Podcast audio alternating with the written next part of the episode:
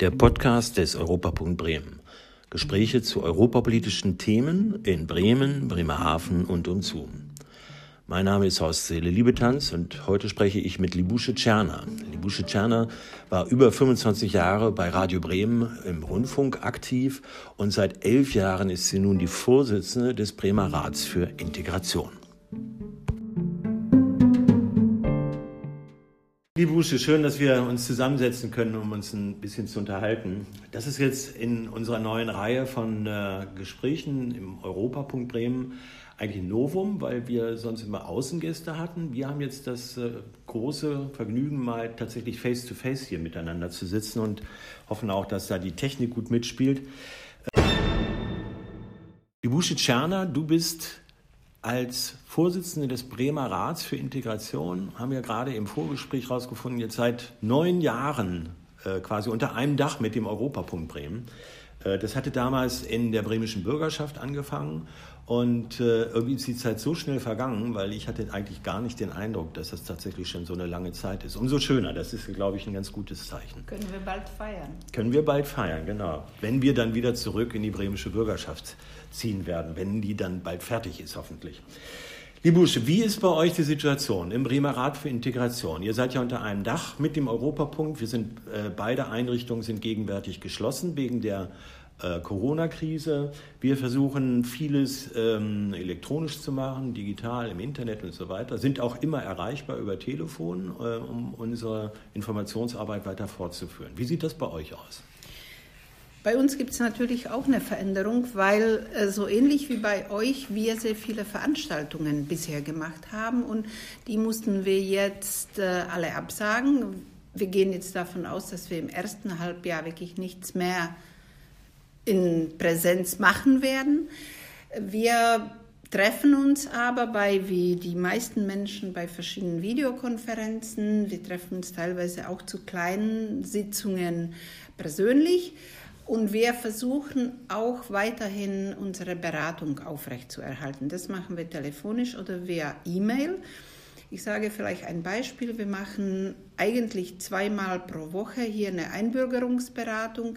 Damit haben wir vor anderthalb Jahren mehr oder weniger angefangen. Das war im vergangenen Jahr sehr erfolgreich. Da kann man auch schon Zahlen nennen, dass das wirklich sehr gestiegen ist, die Zahl der Menschen, die sich einbürgern ließen, weil sie eben diese direkte Beratung hatten.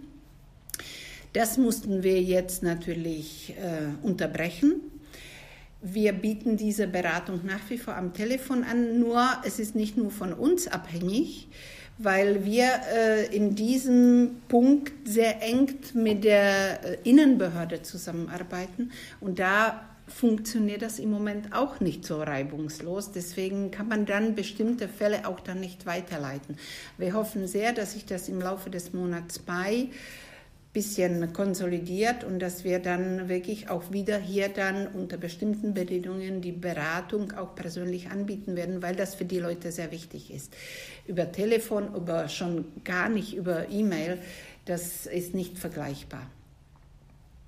Das sind die Schwierigkeiten, mit denen wir äh, im Grunde ja alle jetzt gegenwärtig zu kämpfen haben. Ähm, was ist denn eigentlich das die ganze Bandbreite der Aktivitäten des Bremer Rats für Integration, ohne das jetzt zu weit auszuführen, aber einfach mal zu wissen, mit welchen Fragen kann ich mich an den Bremer Rat wenden? Das ist eine super Frage, weil im Prinzip könnte man sagen, fast mit allen Fragen, weil das Thema Integration ein Querschnittsthema ist und äh, insofern ist das wirklich in vielen Bereichen relevant. Laut Satzung sind wir verpflichtet, eben öffentliche Veranstaltungen zu machen und für das Thema Integration zu werben. Das ist eine Säule unserer Arbeit. Und die andere Säule ist, dass wir eng äh, mit der Verwaltung und mit der Politik in Bremen zusammenarbeiten, für sie äh, Ideen entwickeln, mit denen permanent im Gespräch sind. Und unsere Stärke ist einfach, dass wir sehr viele Kontakte, das ist, klingt vielleicht jetzt ein bisschen komisch, aber mit den normalen Menschen haben und deswegen wissen wir, welche Probleme es gibt und da versuchen wir dann äh, sozusagen so eine Brücke zu bilden zu der bremischen Politik. Ich würde sagen, im Großen und Ganzen funktioniert das ganz gut, im Moment natürlich etwas schwierig. Aber auch da ist es so, dass im Moment in Bremen an einem Rahmenkonzept für Diversity und Partizipation gearbeitet wird für die kommenden drei Jahre. Und da sind wir auch beteiligt und wir tauschen uns auch täglich aus äh, darüber, welche Haltung wir zu diesen bisher vorhandenen Papieren, die dazu entwickelt worden sind, haben, welche Kritik wir haben. Also das ist das, was wir so machen. Das ist ganz interessant, weil oft ja gesagt wird, dass äh, dieses Zusammen unter einem Dach sein zwischen Bremer Rat für Integration und dem Europapunkt Bremen ähm, tatsächlich auch innere Bezüge hat. Und wir haben ja in der täglichen Arbeit auch oft gesehen, dass es da Berührungspunkte gibt, ähm, wie die Beispiele eben gerade gezeigt haben, an denen wir oft auch Veranstaltungen gemeinsam durchführen, was eine gute Sache ist.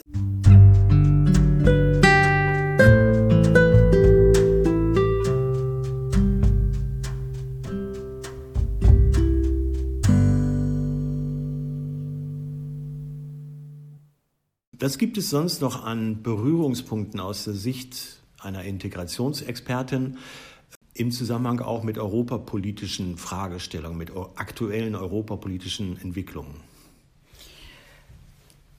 Ich würde sagen, es gibt so die praktische Ebene hier in Bremen. Wir haben zum Beispiel hier, um das konkret zu sagen, äh, Saisonarbeiter, die aus anderen EU-Ländern nach Deutschland und auch nach Bremen kommen, die haben zum Beispiel Schwierigkeiten im Moment, auch wegen der Corona-Krise, aber die haben auch Schwierigkeiten damit, dass sie die ganzen Formulare, die sie ausfüllen müssen, wenn sie hier arbeiten sollen, gar nicht verstehen. Da brauchen sie eine Hilfe und da sind wir zum Beispiel bei einem Thema, das uns grundsätzlich hier in Bremen äh, bewegt. Das ist das Thema der Mehrsprachigkeit, äh, das Thema einfache Sprache. Wie ist das möglich, zwar das formale Gesetzliche wirklich korrekt abzubilden und trotzdem die Menschen zu erreichen? Und wir haben dabei festgestellt an einem konkreten Fall, dass nicht einmal die deutschen Menschen oder die deutschen Begleiter dieser EU-Bürger und Bürgerinnen die Formulare nicht verstanden haben und denen kaum helfen konnten. Und das ist ein Punkt, wo es eben um Europa geht, wo es aber vor allem um das Leben hier geht. Das ist das eine. Und das finde ich ganz wichtig. Natürlich ist es wichtig, wir kümmern uns nicht nur um, äh, um die Länder der EU, sondern das geht darüber hinaus, weil wir hier auch sehr viele Menschen äh, unter den Geflüchteten aus Syrien, aus Afghanistan, aus dem Iran haben. Aber äh, für uns gibt es wirklich Verbindungen zwischen der europäischen Politik, nicht nur in Asylfragen, sondern insgesamt und der Arbeit für die Integration. Das bedingt sich gegenseitig. Und zurzeit, äh, was mich persönlich wirklich bewegt, ist die Erstarkung des Nationalismus konkret im Zuge dieser Corona-Situation. Kannst du da ein Beispiel nennen, was äh, besonders äh, dir ins Auge gesprungen ist oder wo du besonders viele Informationen zu hast? Also in erster Linie ist das die Schließung der Grenzen. Das ist wirklich ein wahnsinniger Einschnitt, der Menschenrechte beeinträchtigt. Und ich gehöre zu der Generation, die sich noch an die Zeit erinnert, wo die Grenzen tatsächlich geschlossen waren und das bewegt mich sehr. Ob diese Schließung der Grenzen in dieser Massivität, so wie das jetzt äh, gemacht wird, ob das äh, ein Virus, das glaube ich keine Nationalität hat, äh, beeinträchtigt, das möchte ich gerne in Frage stellen. Ich kann das schon nachvollziehen, dass man die Beweg äh, Bewegungsströme etwas äh, reduzieren wollte. Aber so wie das im Moment passiert, finde ich es äh, wirklich nicht akzeptabel. Ich finde auch, ich verfolge auch, äh, soweit ich das sprachlich kann, Informationen auf Englisch, auf Französisch, auf Deutsch und auf Tschechisch, weil ich ursprünglich aus Prag komme. Und das allein, was in der Tschechischen Republik äh, seit 2004 Mitglied der EU, was da im Moment passiert, wo wirklich man irgendwie sagt, wir sind jetzt nur ein Volk nur für uns und alle anderen, die von außen kommen, sind unsere Feinde.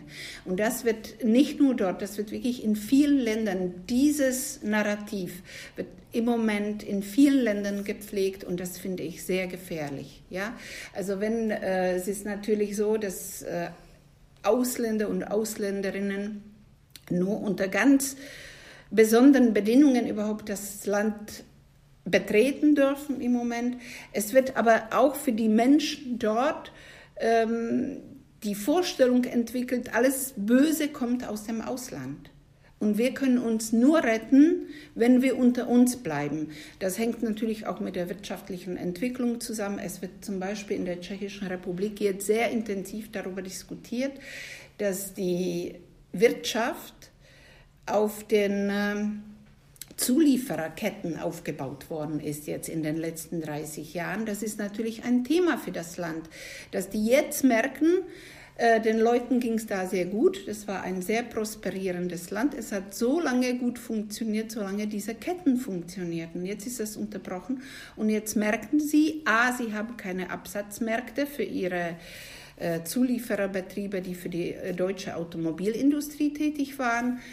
Aber sie sind nicht in der Lage, auch bestimmte Sachen, und da sind wir bei der Schutzkleidung, bei den Schutzmasken und so, selbst herzustellen.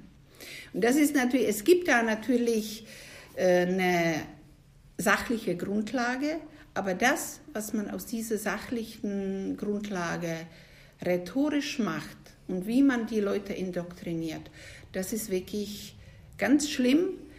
Und es ist für mich die Frage, wie entwickelt sich diese Situation weiter? Und ich glaube, da muss man viel tun dagegen.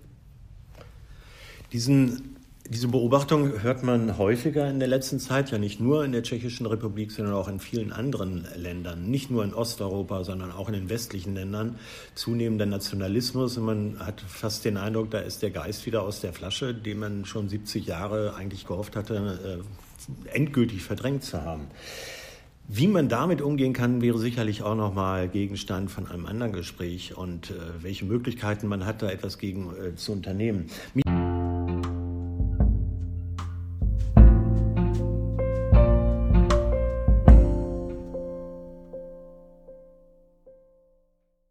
würde jetzt nochmal interessieren, Libusche, wie die nächsten Wochen für euch aussehen, ähm, was wir möglicherweise auch gemeinsam in der mittleren Zukunft sozusagen jetzt im Sommer vielleicht auf die Beine stellen können?